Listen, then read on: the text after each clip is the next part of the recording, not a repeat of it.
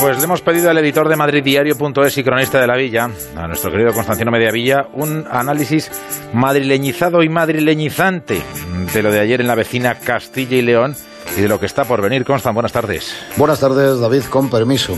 Mañueco, con efecto, no es Ayuso. Ayuso ha participado activamente en la campaña de Castilla y León también en sus mítines. Mañueco se ha mirado en ella como un espejo, decía, para aplicar sus políticas e intentar emular sus resultados en Madrid pero Mañueco no es Ayuso ni viceversa.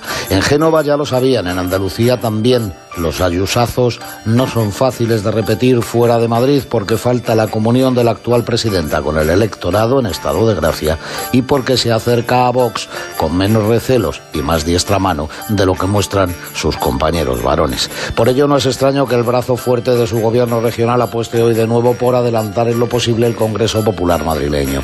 Osorio sí, Osorio sabe que su mensaje cala internamente y lo lanza sin acritud. Al rebufo, eso sí, de la victoria de Mañueco, sin mayoría absoluta y necesitada de Vox, un pacto, en su caso, de mayor calado con el Partido Socialista.